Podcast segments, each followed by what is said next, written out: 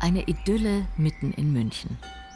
Drei U-Bahn-Stationen entfernt vom Hauptbahnhof, einen Steinwurf vom lärmenden Rotkreuzplatz, auf dem Trambahnen und Busse in alle Himmelsrichtungen auseinanderstieben, zwischen dem Hirschgarten im Süden, einst ein mit Damm und Edelhirschen angelegter Park des Kurfürsten Karl Theodor, und dem zum Nymphenburger Schloss führenden Kanal im Norden.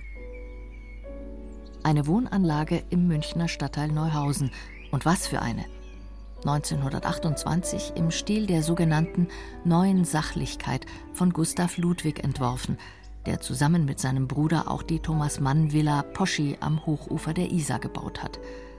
Dort, wo in den 20er Jahren noch Kräuter und Gemüse angebaut wurden, steht heute die viergeschossige Anlage aus fünf aneinandergereihten Wohnhäusern. Ein grandioses Ensemble, original erhalten, denkmalgeschützt, mit kleinen Balkons und achtsprossigen Doppelfenstern, wie man sie von Häusern im Bauhausstil kennt. Kein eintöniger, monotoner Wohnkasten, sondern ein Gesamtkunstwerk städtischer Baukunst mit Ecken, Halbrundungen und Vorsprüngen zum angenehmen Verweilen. Die mittleren beiden Häuser etwas zurückversetzt mit einem hübschen Vorgarten, so dass man meinen könnte, dieses Ensemble wäre peu à peu gewachsen und nicht auf dem Reißbrett geplant. Die lichtdurchfluteten Holztreppenaufgänge, schlicht aber edel, im rechten Maß für einen angenehmen Aufstieg in die oberen Stockwerke.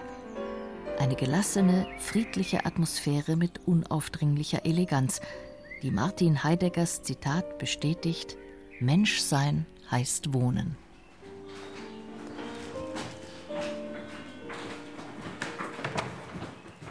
Wir sind jetzt fast 40 Jahre hier im ja, Haus, ja. Ja. Und, haben und eigentlich war das eine sehr schöne Zeit. Also wir haben Glück gehabt. Also ich liebe schon den Altbauscharme irgendwie.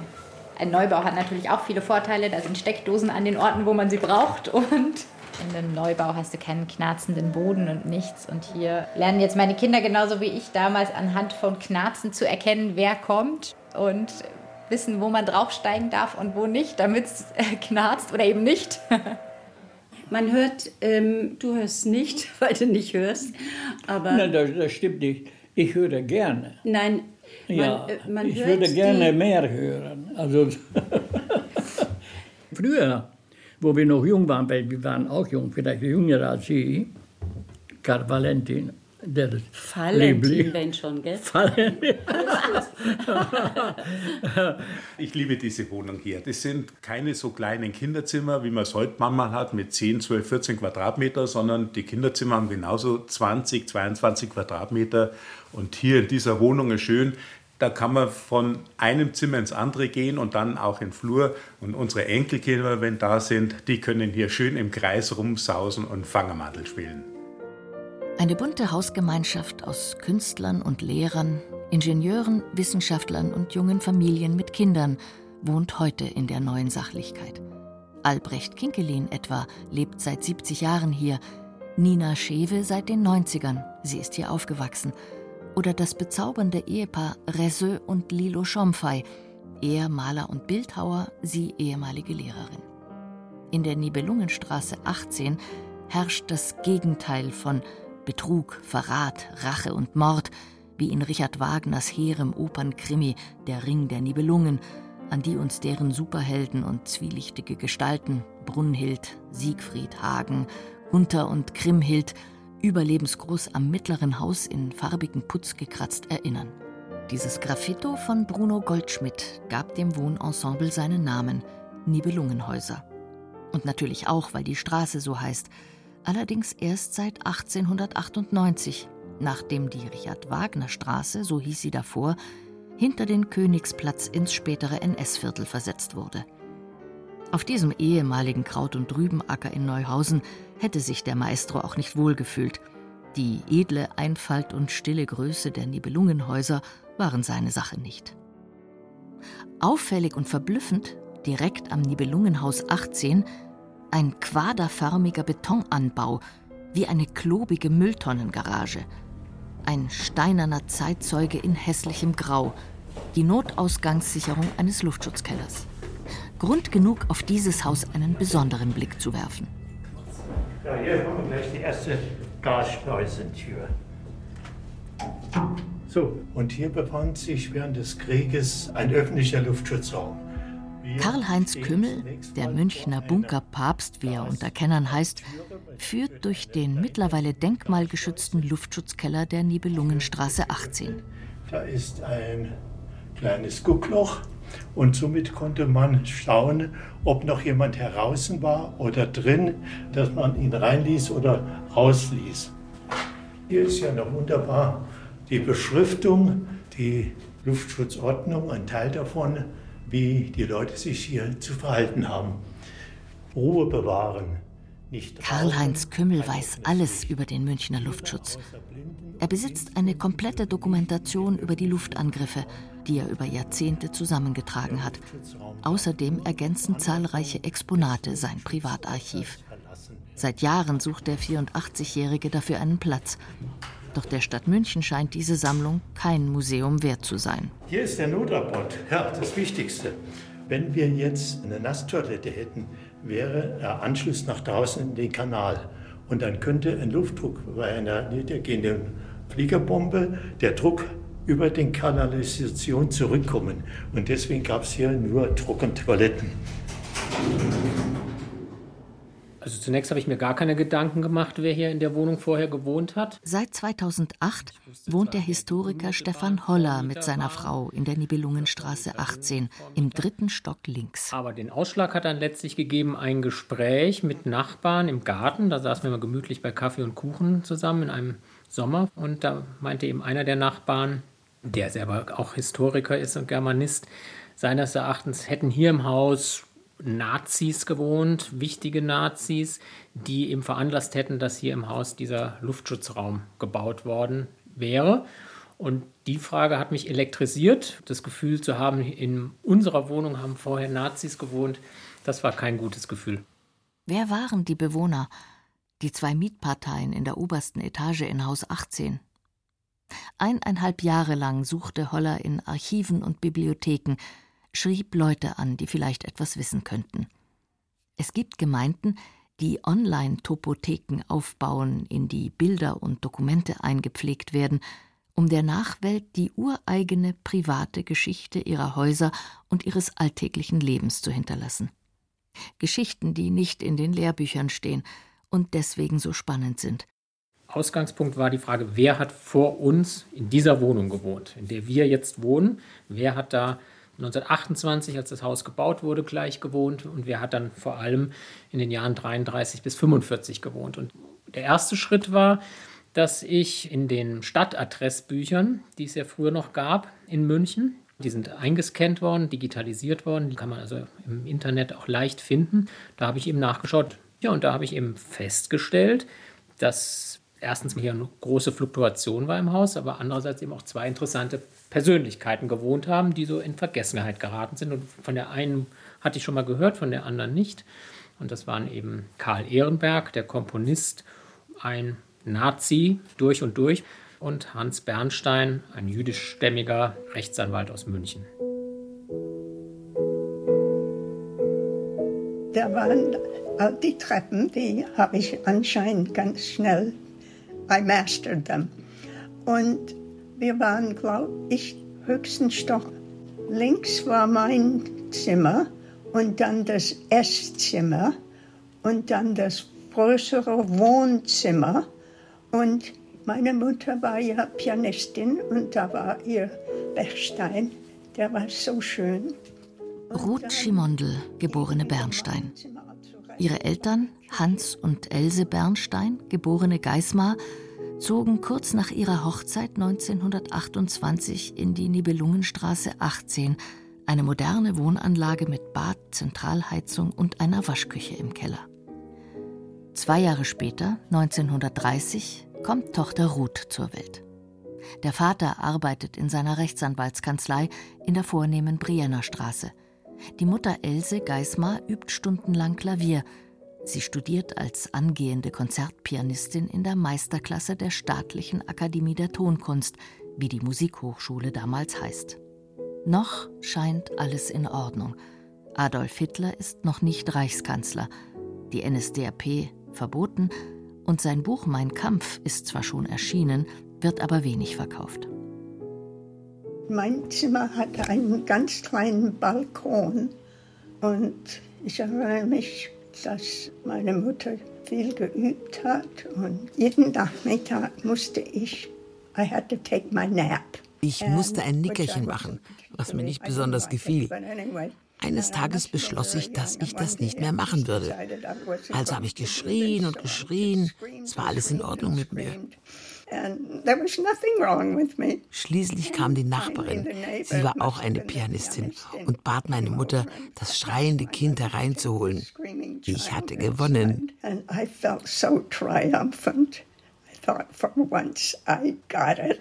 I won. And I locked myself in the toilet. They always said, do not ich habe mich auch mal auf der Toilette eingeschlossen. Meine Eltern sagten immer, dreh ja den Knauf nicht rum. Und natürlich habe ich es getan. Die Feuerwehr musste mich rausholen. Durchs Fenster, ich schwöre es.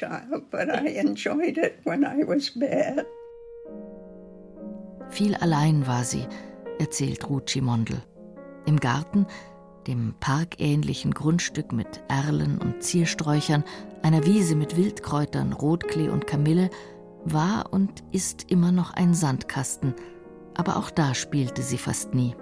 Oh, ich habe halt schöne Spielsachen gehabt oder sich was Imagine Things. Manchmal habe ich mich langweilt. Immer war es so sauber. Leute habe ich fast nie im Haus getroffen. Wir waren so well brought up.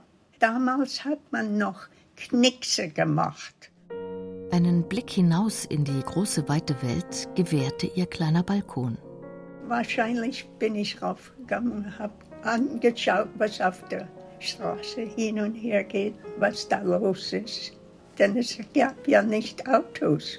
Niemand hat ein Auto gehabt, aber da gab es die und die Lastwagen mit Pferden und oder es gab Trambahnen, aber glaube ich nicht auf der Straße. Das ist der Blick vom Haus Nummer 18 auf den Winterplatz. Und das ist der Aufmarsch zum 1. Mai 1933. Da hockt so ein SA-Ponze da im Auto drin. Und da sieht man es dann Handwerk und Gewerbe, Glaskapellen. Und da sind die Münchner Betriebe aus ihren Stadtvierteln marschiert zur Theresienwiese. Und dort hat man die Führerrede aus Berlin oder was da angehört. Das ist alles vom Balkon von 18 runter fotografiert. Eine sehr ergiebige Quelle für Recherchen sind die Stadt- und Gemeindearchive. Es ist immer so eine Wundertüte. Ich bestelle irgendwelche Akten im Stadtarchiv und wenn ich dann neige, weiß ich nicht, kriege ich jetzt einen Aktenstapel, der einen Meter hoch ist, oder kriege ich bloß drei Blattel oder sowas. Das weiß man ja vorher nicht. Franz Schröter von der Neuhauser Geschichtswerkstatt. Ein wandelndes Lexikon. Seit seiner Pensionierung geht er ehrenamtlich seinem Steckenpferd nach. In sein Büro in der Nymphenburger Straße kann man alles bringen: Fotos, Dokumente, alles, was nicht mit dem Nymphenburger Schloss zu tun hat, sagt er augenzwinkernd. Wir wollen nicht also einfach jetzt Wissen ansammeln und dann nehmen wir es in den Schrank nehmen und da liegt es dann. Nein, wir wollen ja das Wissen, das wir erarbeiten oder das wir erfahren, ja weitergeben. Und darum haben wir eine eigene Zeitschrift gegründet und darum schreiben wir gerade unser 21. Buch. So ist also unser Stil und immer der Kontakt mit der Bevölkerung. Ganz, ganz, ganz wichtig. Und der größte Fehler bei einer Recherche?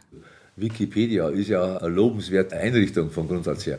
Weil jeder Halb- oder Ungebildete kann da irgendwas zu einem Thema einschreiben und das steht dann da drin und wird dann abgeschrieben, wird als wahre Münze genommen. Bloß weil es gedruckt ist oder weil es im Netz drin ist. Und das ist also ein Kapitalfehler, der gemacht wird. Bei der Verabschiedung fällt Franz Schröter noch etwas ein, was Rucci Mondel Anfang der 30er Jahre neben der altehrwürdigen Windtierschule von ihrem kleinen Balkon aus gesehen hat. Sie hat natürlich auch mit dem Einzug praktisch, hat sie mitgemacht, den Bau der Gewofag-Siedlung.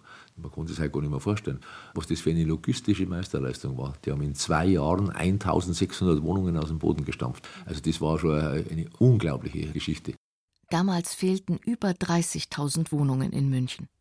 Viele Arbeitslose, Tagelöhner, aber auch Firmengründer drängten in die bayerische Metropole. Die gemeinnützige Wohnungsfürsorge AG, die GEWOFAG, wurde im Juni 1928 als städtisches Unternehmen gegründet. Rund um die Nibelungenhäuser gab es noch viele Freiplätze, Wiesen, Äcker und Bauernhöfe Richtung Westen. Direkt gegenüber von der Bernsteinschen Wohnung bauten kleine Wanderzirkusse ihre Wegen auf, mit Gänsedressur, Jonglagen, Clowns und dickstämmigen Seiltänzerinnen, die 50 Zentimeter über dem Boden ihre halsbrecherischen Kunststücke zeigten. Rucci Mondel dürfte den Rittmeister AD Konrad von Pocci, den Fußballgrafen, der seit 1931 auch im Haus Nummer 18 wohnte, gesehen haben, wenn er zum Fußballtraining ging. Er spielte in der B-Mannschaft von 1860 München. Von einem Grafen hatte er gar nichts. Sein Motto: Das Natürlichste ist immer das Schönste. Das Gekünstelte wirkt auf Dauer unangenehm. Lange Zeit hoffte Stefan Holler, dass in seiner Wohnung im dritten Stock links die Familie Bernstein lebte. Aber bald zeigte ihm die Recherche, es war doch Karl Ehrenberg. Der heute vergessene Komponist war seinerzeit ein gefragter Dirigent und viel unterwegs. 1878 in Dresden geboren, kam er nach dem Abschluss am Konservatorium als Kapellmeister über Dortmund und Würzburg nach München und war von 1900 bis 1904 am Münchner Hoftheater engagiert. In dieser Zeit verkehrte Ehrenberg in den besten Kreisen, ging zu den Salons, die in München Hochkonjunktur hatten, wo Karrieren und Bünde geschmiedet wurden. Hans Bernsteins Mutter etwa, die berühmte Schriftstellerin Elsa Bernstein, lud in der Brienner Straße 8a regelmäßig zum Tee. Hier trafen sich vor allem Schriftsteller.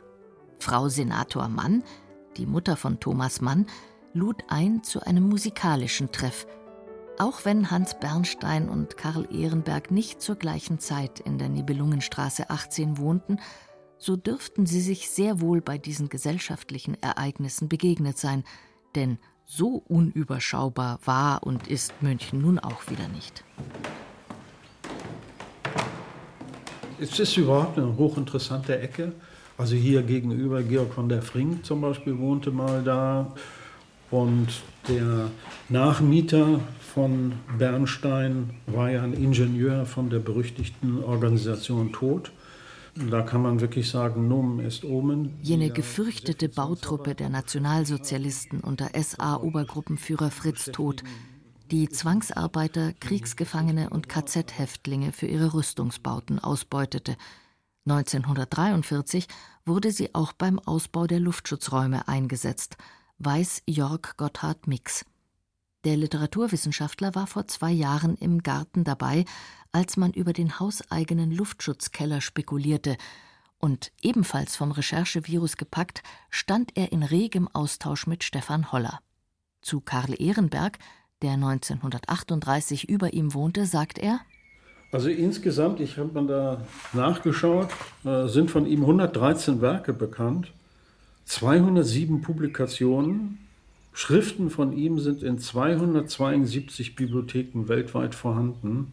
Kennengelernt haben sich Thomas Mann, Karl Ehrenberg und dessen Bruder Paul, ein angehender Maler, später bekannt geworden vor allem durch seine impressionistischen Porträts, im Salon der Frau Senator Mann, also der Mutter von Thomas Mann zur Zeit um 1900, als Thomas Mann gerade mit den Buddenbrooks noch in den Anfängen war. Da gab es eine sehr, sehr intensive Freundschaft. Die drei haben zusammen musiziert.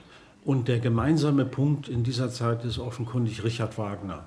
Und Karl Ehrenberg spielt also im Klavierauszug Tristan und andere Opern fast nächtelang. Und man hat auch Dinge gemacht, von denen man heute sagen würde, aha, das macht man nicht. Also beispielsweise im Hirschgarten leere Bierflaschen mit Steinen zerdeppert und solche Geschichten. Aber das sind so Episoden, die immer wieder einem begegnen. Zum Beispiel der hochsensible Berliner Expressionist Georg Heim, dessen Leidenschaft war es, Gaslaternen abzuknicken und Parkbänke in die Spree zu werfen. Also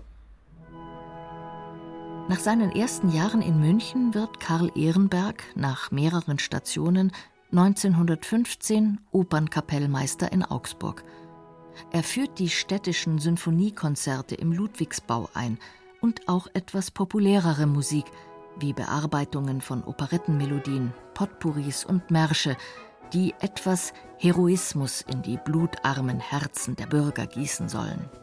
Als begeisterter Konzertbesucher lernt Bert Brecht, damals 17 Jahre alt, noch Gymnasiast und erst sehr viel später Weltveränderer, den eindrucksvollen Dirigenten auf einem Platzkonzert kennen.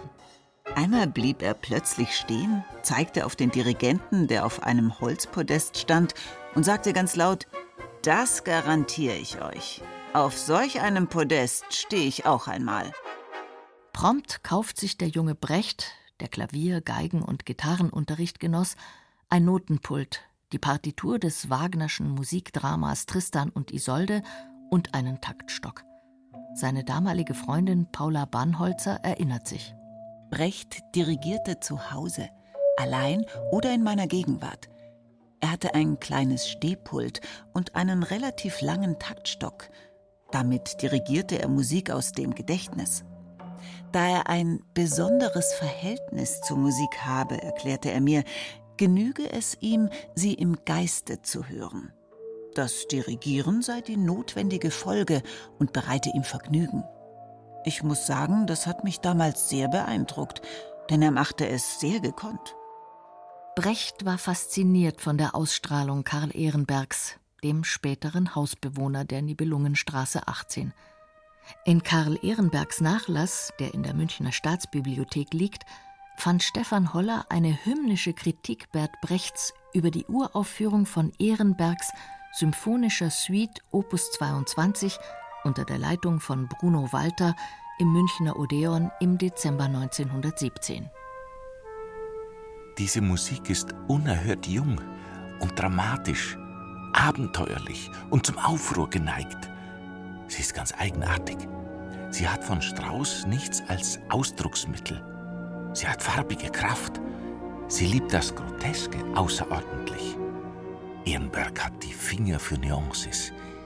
Seine expressionistische Orchestersprache gehorcht den zärtlichsten wie den wildesten Impulsen, ohne je äußerlich, trivial, Selbstzweck zu werden. Nur der letzte Satz in tiefer Nacht gefiel mir nicht. Er wirkte auf mich müde, aufgepeitscht. Vielleicht hat dieser letzte Satz das Publikum verstimmt. Der Beifall war stark, aber nicht stark genug. Warum ist Karl Ehrenberg in die Partei eingetreten? Er ist ja schon, soweit ich weiß, 1932 eingetreten, hatte so eine Mitgliedsnummer um die 1,2 Millionen.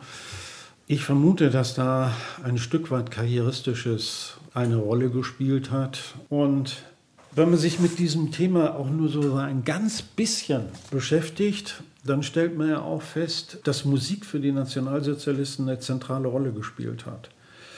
Musik sei eine exemplarisch völkisch-nationale Kunstgattung, weil in der Orchestermusik das Führerprinzip realisiert sei.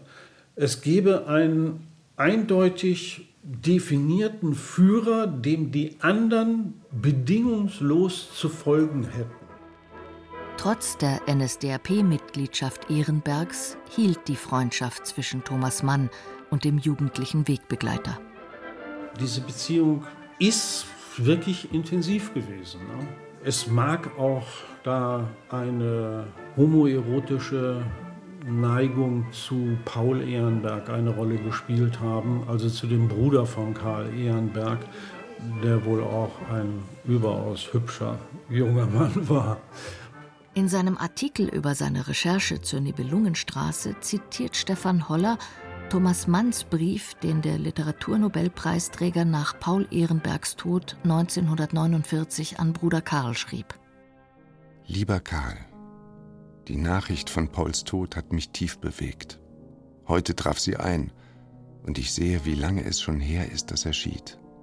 Am 27. Oktober habt ihr ihn begraben. Der Nordfriedhof. Welcher ist das? Der Schwabinger? Ich hätte gerne eine Vorstellung, wo dein Bruder liegt.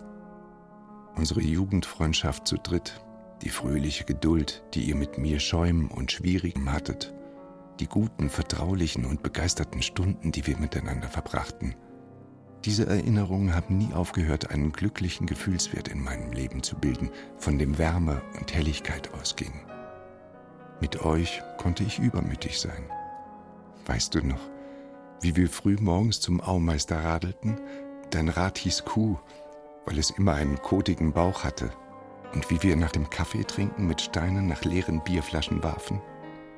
50 Jahre. Und nun sitze ich auch schon recht müde nach all dem Leben in Kalifornien und schreibe dir diesen Brief, weil Paul tot ist. Ich hoffe, er hat nicht viel zu leiden gehabt. Sein Jugendbild lebt in mir fort. Ich bin froh, bei dem etwas geisterhaften Besuch in München wenigstens dich noch einmal gesehen zu haben. Lebe recht wohl. Dein Thomas Mann.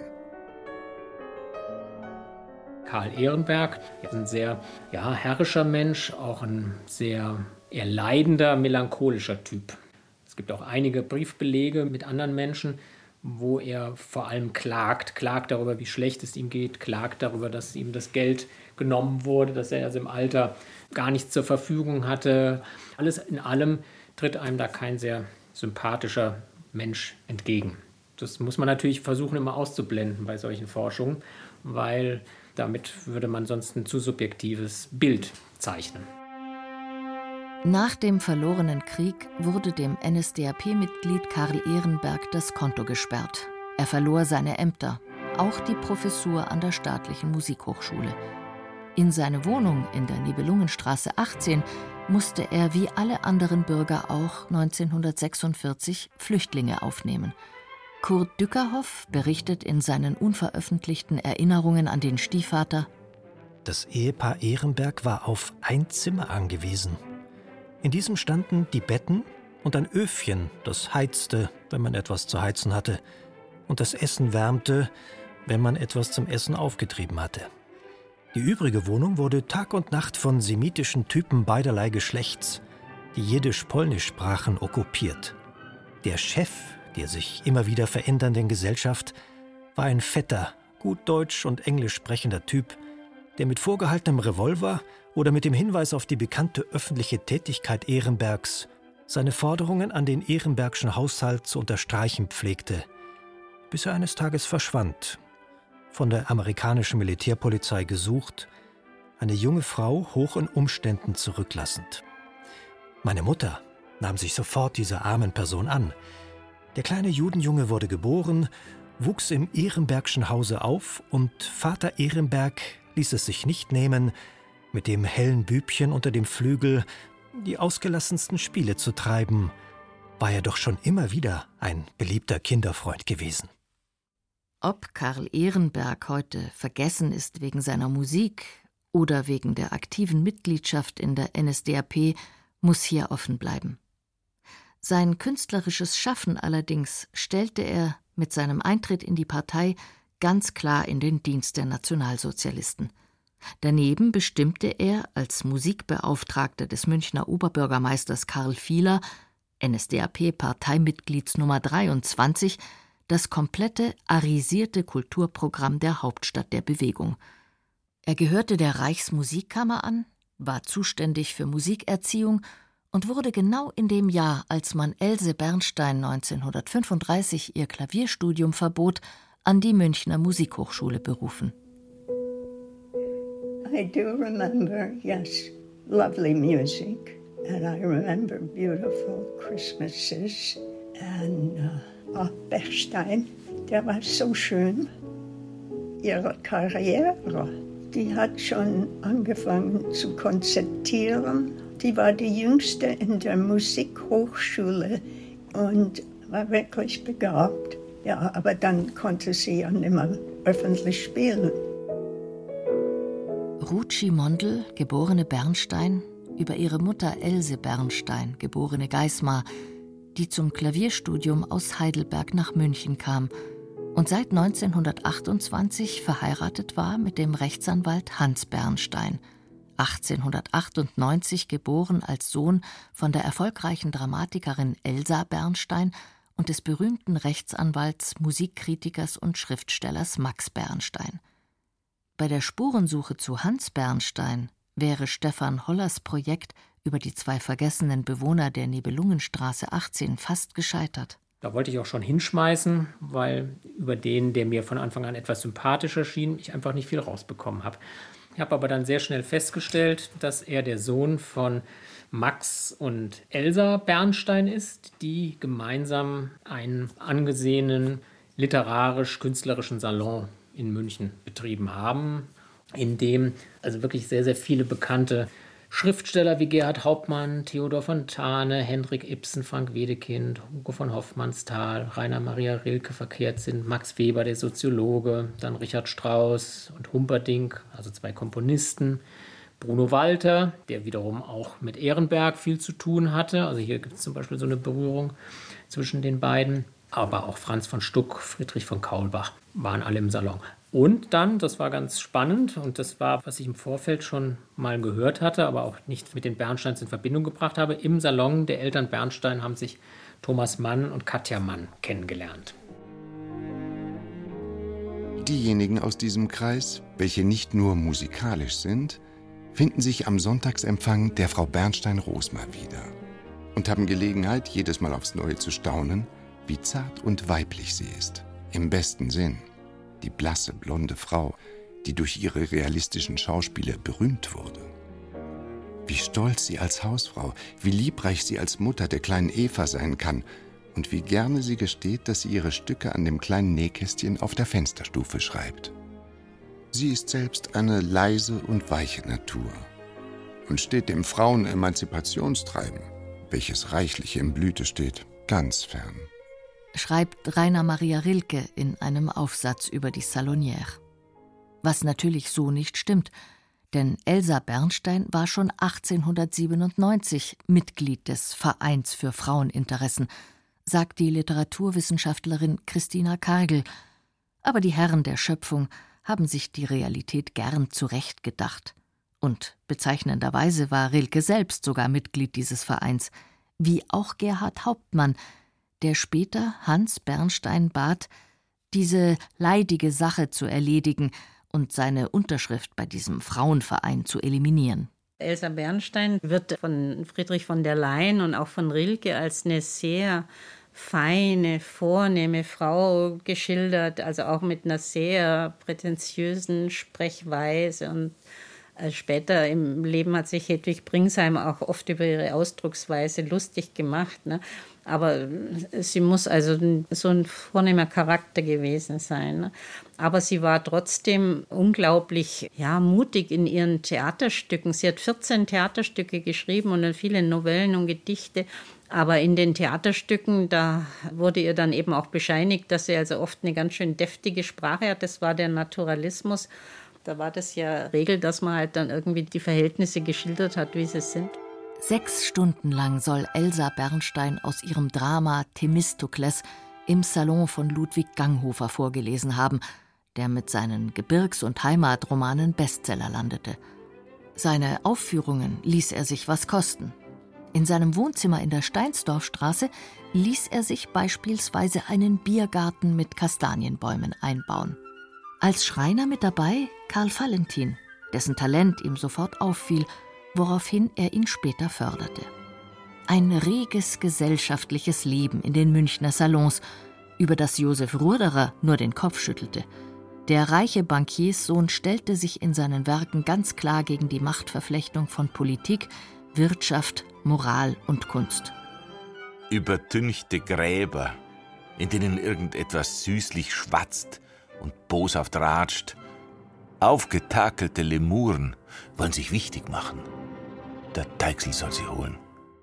Als Elsa Bernsteins bekanntestes Stück Königskinder in der Vertonung von Engelbert Humperdinck 1910 nach einer Bearbeitung an der Met in New York uraufgeführt wurde, da war Hans Bernstein gerade zwölf Jahre alt.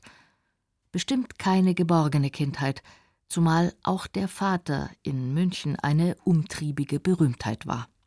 Max Bernstein, das war also ein berühmter Strafverteidiger, der sich also wirklich einen Namen gemacht hat, weil er also richtige auch Schauprozesse in München hatte, wo er Ludwig Thoma vertreten hat. Also sehr originell und er schreibt eben auch die Konstanze Hallgarten, das ist ganz vergnügliche Ereignisse waren. Da ist also auch ganz München hingegangen. Hans lief in der berühmten Familie vermutlich so nebenher. Seine vier Jahre ältere Schwester Eva war eine äußerst begabte Geigerin und wurde sehr gefördert. Sie hatte einen Privatlehrer, besuchte also keine Schule und ging schon mit 14 Jahren auf Tournee nach Österreich, in die Schweiz, nach Schweden und Belgien. 1919 heiratete sie Klaus Hauptmann, den Sohn des Literaturnobelpreisträgers Gerhard Hauptmann. Elsa Bernstein hat ab 1910 eigentlich nichts mehr geschrieben, außer kleinen Novellen oder Gedichten und hat sich wirklich voll der Ausbildung ihrer Tochter gewidmet.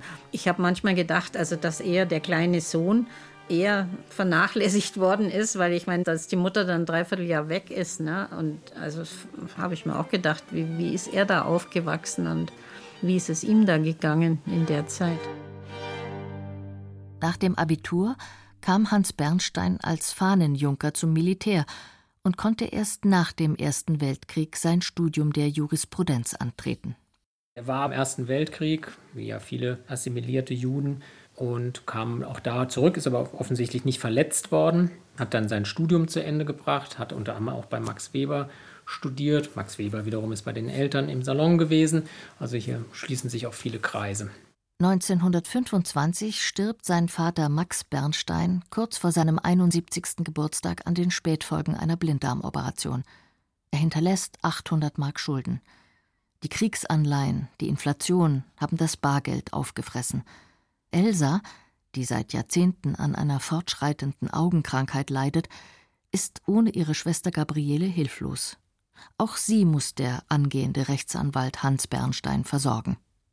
Trotz allem bauen Hans und seine Frau Else in der Prinzenstraße ein Haus und ziehen dort 1935 ein. Das hat mich auch total erstaunt. Es war ja zu einer Zeit, wo es der Mutter dann auch schon schlechter ging. Sie musste ja dann auch aus der Straße ausziehen und er ja dann eigentlich auch. Also da war ich total überrascht. Das hat eben der Herr Holler ja dann herausgefunden. Hans Bernstein muss sich ziemlich sicher gefühlt haben, denn die Boykottierung der jüdischen Geschäfte, von der SA verschmierte Schaufensterscheiben mit Aufschriften wie Bin in Urlaub in Dachau, die Bücherverbrennung, der rechte Terror deuteten längst auf das Unheil hin. Literaturwissenschaftlerin Christina Kargel Bernstein, der hat eben wohl auch den Hinweis gegeben, dass Thomas Mann, als er dann 1933 nach seiner Vortragsreise noch in Arosa war und eigentlich nach München zurückkommen wollte, dass er besser nicht zurückkommen soll, weil eben hier schon ein Gestapo-Befehl vorlag, dass er dann wahrscheinlich ins Konzentrationslager nach Dachau hätte verbracht werden sollen, auf jeden Fall verhaftet werden sollte. Das hat er wohl herausgekriegt und die Elsa Bernstein hat es dann der Hedwig Bringsheim erzählt und die hat es dann dem Thomas Mann und Familie verschlüsselt geschrieben. Seinen Klienten warnt Hans Bernstein. Selber fühlt er sich aber immer noch sicher.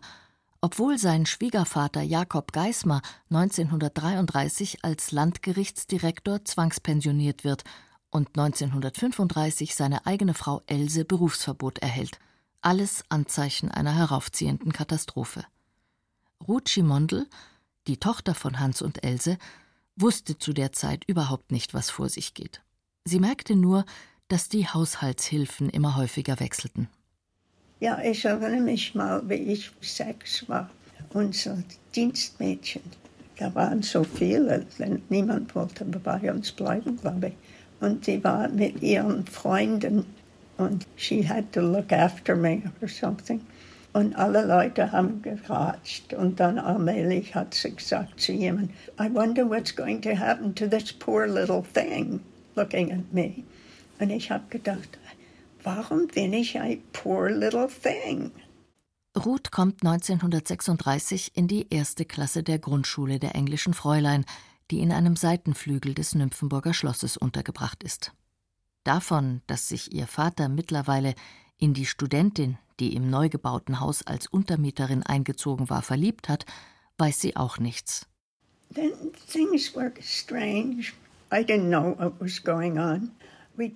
Irgendwas war merkwürdig.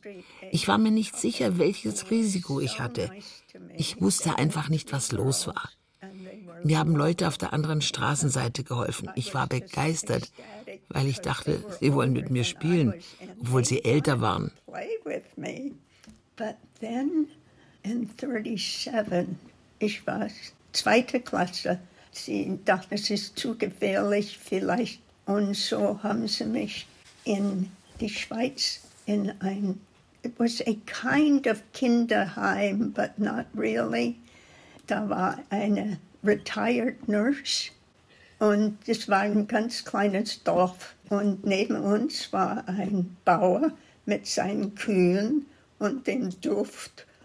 Ja, da war ich ein Jahr alt und die zweite und dritte Klasse waren in einem kleinen Haus mit einer ganz alten katholischen Schwester. Die war etwas, war nicht sehr nett. Aber die konnte mir nichts tun, denn ich war ja eine Ausländerin. Else und Hans lassen sich 1936 scheiden. Tochter Ruth weiß auch davon nichts. Komisch kommt ihr nur vor, dass sie ihre Schulferien jetzt immer zusammen mit ihrer Mutter im Haus der Geismar-Großeltern verbringen. Else Geismar, die Frau von Hans Bernstein, war eine sehr gute Pianistin. Die war auch bei Bringsheim sehr gern gesehen und hat also da immer vierhändig Katermenk, hat die Hedwig Bringsheim das genannt, die haben Katermenk gespielt, also Accadrement auf dem Klavier. Und äh, als die Ehe dann auseinanderging, es war eine Katastrophe für die Elsa Bernstein. Also nicht nur gesellschaftliche, sondern auch eine private. Also sie fand es ganz furchtbar, weil es gab auch ein Enkelkind und diese Trennung, die wohl auch von Hans Bernstein verschuldet worden war oder so, das ist ihr ganz fürchterlich nahe gegangen. Hat sie sehr viel ausgeweint bei der Hedwig Bringsheim. Einzig Else Bernstein erkennt die Gefahr. Sie hat gesagt, wir gehen nach Amerika und was kann man da tun? Sie plant, so schnell wie möglich in die USA auszuwandern. Um dort als Musiklehrerin arbeiten zu können, erwirbt sie in London an der Royal Academy of Music ein Abschlusszeugnis. Im September 1938 besteigt sie mit ihrer Tochter in Hamburg das Schiff nach New York. Meine Großmutter, die Oma, ist mit uns gefahren, alles auf der Eisenbahn, nach Hamburg. Ehe wir aufs Schiff konnten, da musste ein Doktor uns, he had to examine us. Und ich erinnere mich, da waren viele Betttücher gehabt und hat sich so in kleine Cubicles gemacht. Da waren wir da und diese Betttücher. Und ist der Doktor gekommen und he examined me and I was all right. Ich wusste, meine Mutter war sehr krank. Die hat irgendetwas gehabt und er hat sie nicht gehen sollen. Aber er wusste, wenn er das nicht tut, dann ist sie dahin. Ich glaube, der war ein guter bayerischer Doktor. Und die war im Bett die ganze Reise, es war eine Woche lang. Aber am letzten Abend ist sie aufgestanden, hat, die war sehr hübsch und ist zu the Captain's Dinner. Das war im September 38. Die Mutter, die war sehr stark. Sie hat gesagt, wenn das nicht geklappt hätte, hätte dich dich umgebracht und dann mich. Von New York geht es weiter nach New Orleans, wo Else Geismar, geschiedene Bernstein, eine Stelle an einer Privatschule bekommt. Das dauerte fünf Tage auf dem Zug von New York, wo wir angekommen sind, nach New Orleans. Und ich habe noch nie so arme Leute gesehen aus wie aus dem Fenster und so viel Schmutz und Dreck und es war so unglaublich anders. Und es war so schrecklich heiß und, und dann die Käfer. Es gab Riesenkäfer, wo man wohnt. Und bei uns haben wir Fliegen gehabt, aber nie Riesenkäfer. Ja, das war nicht so schön am Anfang, aber ja. So we ended up in New Orleans for wir sind sieben Jahre dort geblieben. Und hier sagte sie mir, mein Vater würde nicht mehr zu uns kommen.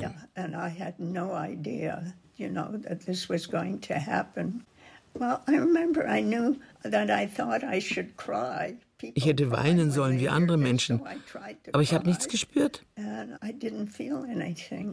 I was very disappointed, but you know, I don't think I quite understood. Hans Bernstein gondelt zu der Zeit mit seiner jungen Verlobten Marjorie Atkins durch Europa, wie er in einem Brief vom September 38 an Gerhard Hauptmann berichtet.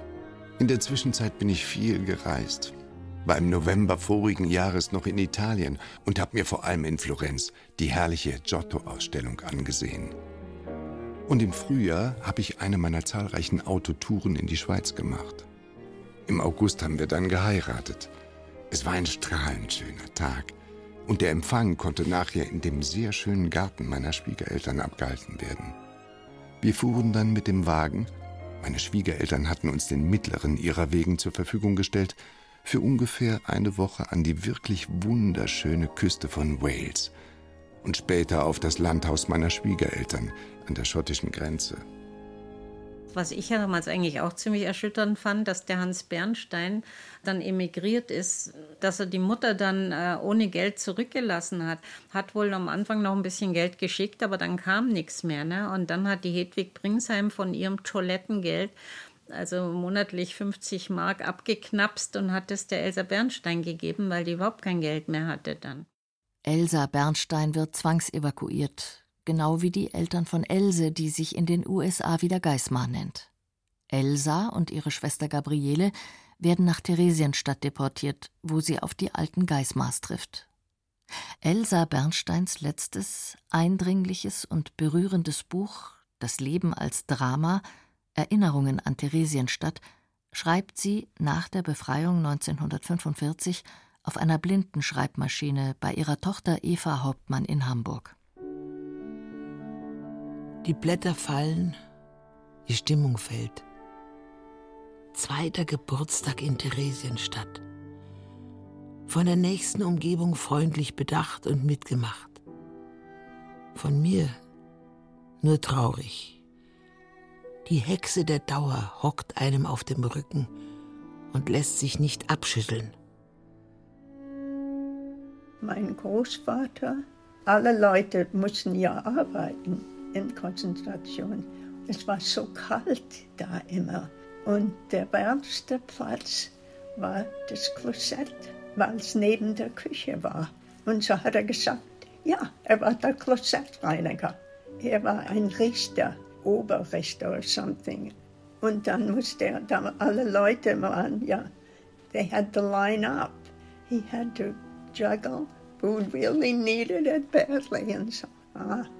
But he had to clean the toilets. Er ist dort gestorben an Lungenentzündung. Nach einigen Tagen kam Martha, erzählte vom letzten Beisammensein der Eltern. Zur gewohnten Nachmittagsstunde auch sie an seinem Bett. Leise, freundliche Unterhaltung. Er klagte über nichts, nur diese anhaltende Müdigkeit. Als er verstummte und die Augen schloss, glaubte sie, er wolle ein wenig ruhen. Sie rührte sich nicht, ihn nicht zu stören. Geängstigt durch die andauernde Stille, suchte sie leise nach seiner herabhängenden Hand. Sie war schon kalt. Er war im Schlaf gestorben erlegen den elenden Zuständen der Unterbringung und Ernährung. 74 war er alt geworden. Gefährliches Grenzalter. Aber er hätte es überstehen können. Und nun nicht mehr. Nie mehr. She tried so hard, Großvater, to convince him to at least try to move to Switzerland or something. And he refused. He was stubborn. And because he said, I've been a good German citizen. So then he's in the concentration camp. She's in New Orleans. It was a very difficult situation. Baron Karl bringt mir meinen Topf hochgefüllt mit Kartoffelbrei. Der Menagemeister hat angeordnet, noch einen Löffel darauf. Es ist nicht das letzte Mal, dass ich bevorzugt werde. Und fast noch größere Wohltat ein schweigend mir in die Hand gedrücktes Paket Toilettenpapier. Diese Nöte sogar im prominenten Haus. Und wenn Franzi, die alles fertig bringt, nicht einige zerrissene alte hebräische Gebetbücher aufgetrieben hätte, ich bin überzeugt, der Gott Israels wird es mir verzeihen. Else Geismar verliert ihre ganze Familie. Vater Jakob stirbt in Theresienstadt an einer Lungenentzündung. Zu kalt, nichts zu essen.